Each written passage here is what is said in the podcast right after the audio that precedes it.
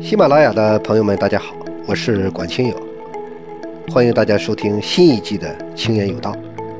这是一档关于经济、金融、投资的音频栏目，我们每周三、周五更新，欢迎大家到时收听。青年群体面临摩擦性失业，怎么办？怎么破局？哎呀，最近这个摩擦性失业呢，特别热，大家讨论很多啊。国家统计局近日呢，在上半年国民经济运行情况发布会上呢，通报初次进入劳动力市场青年群体就业的情况时候啊，这个发言人说啊，普遍面临摩擦性失业困境。一时间呢，这个摩擦性失业就成了网上讨论的一个热词，很多人在调侃，当然很多人在批评。其实呢，摩擦性失业呢，它是以经济学里头的一个概念。也有人说，哎呀，把这样一个专业化的概念放在这里，是不是合适？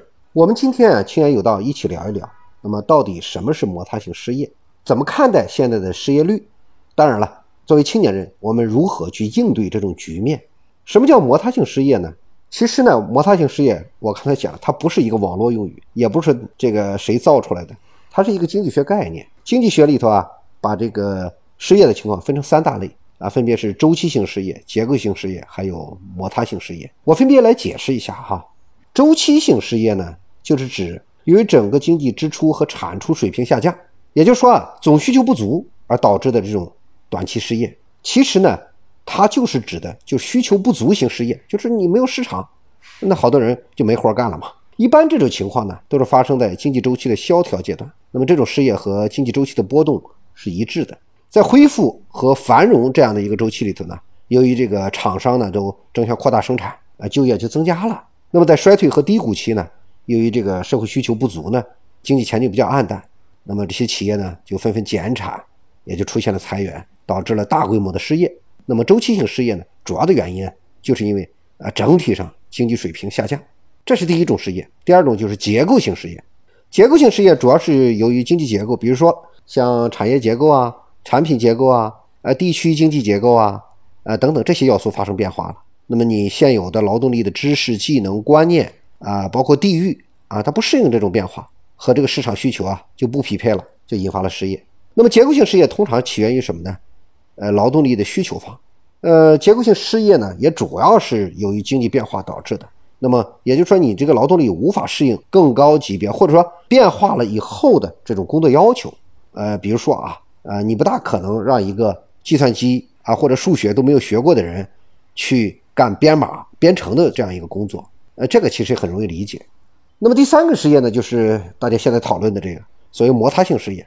摩擦性失业呢，是指由各种啊主客呃主客观因素啊，一些人呢需要在不同的工作当中转换等待啊而产生的失业现象。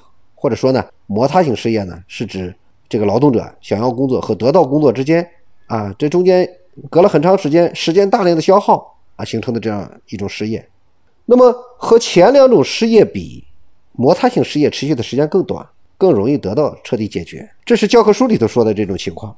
那么现在我们是不是这种情况呢？大家可以对照概念呢去比较一下。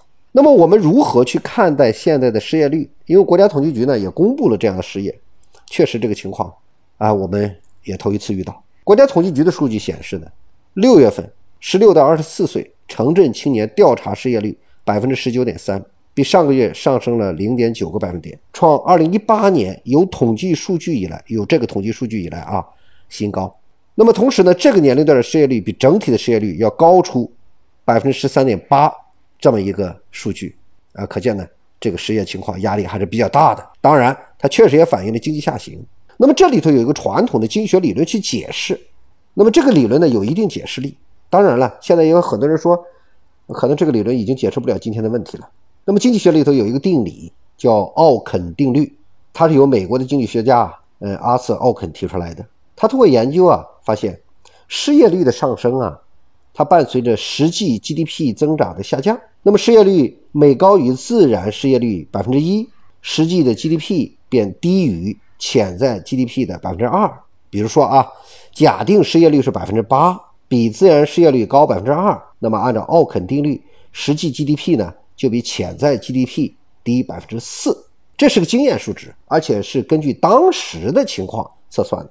我们简单对照，当然这个东西不可完全相比啊。那么根据国家统计局公布的二季度的国民经济数据，二季度的国内生产总值两点九二万亿人民币，同比呢是增长了百分之零点四，是远低于预期值的百分之一点零的。所以整个经济下行压力，大家是能看到，当然也能感受到。举个例子来说啊，比如一个年轻人之前呢在北京打拼，然后呢现在想去杭州，那么他搬到一个新的城市啊就需要找工作了。在经济条件好的时候，企业效益也比较好，那么多雇人啊，增加业务啊，增加收入啊，这是常理。但当经济下行的时候呢，那么企业也在收缩，也在裁员，导致岗位啊也越来越少。那么这种情况之下，这个转换城市打拼的年轻人，呃，或许就因为啊杭州现有的岗位太少，而没有找到理想的工作而失业，就形成了一个结构性失业。说实话，现在看到这样一个失业率的情况，我们也忧心忡忡，也在。呃，帮着有关方面想一些办法。我在和我的团队讨论这个问题的时候呢，我的团队年轻人就跟我说：“哎呀，不要教育年轻人降低预期，提升自己。”确实，现在失业率的这样一种状态，它主要责任并不在这个特定群体，而主要是在经济下行的这种状态。因为这一届年轻人，说实话都受过比较好的教育，那么专业技能呢，比以往的年龄段的人要更强。但现在经济下行和以往又不同。所以现在公共政策的主要的着力点，确实是要解决年轻群体的就业问题、发展问题。我们也经常说呢，这个经济运行啊，它不是说像一辆汽车这个行驶啊，停下来之后啊，一脚油门就可以继续走了。呃，经济运行啊，它确实更像一个飞机。有的时候呢，你强制停下来之后啊，它可能不是不走了，而是要往下坠。而你要重启这个飞机，你需要慢慢的启动，慢慢的助跑。重新啊，我们是拉起拉升，这需要时间，也需要过程。所以从现在这个角度，我觉得呃两个层面，公共政策部门是需要高度重视的。一个呢，短期之内呢，还是要用超常规的举措呢，稳住经济，把经济打起来，改变经济下行的这种预期。第二，更为关键的呢，还是要休养生息，大力的放松管制，充分的激发。各个市场主体的这种主动性、创造性，让人们呢能干事儿、想干事儿、干成事儿。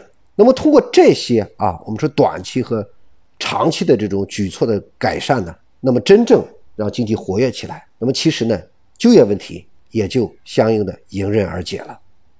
希望我们有一个好的开端，好的结果。好，今天的内容就到这里。我是管清友，每周三、周五，我在青言有道等你。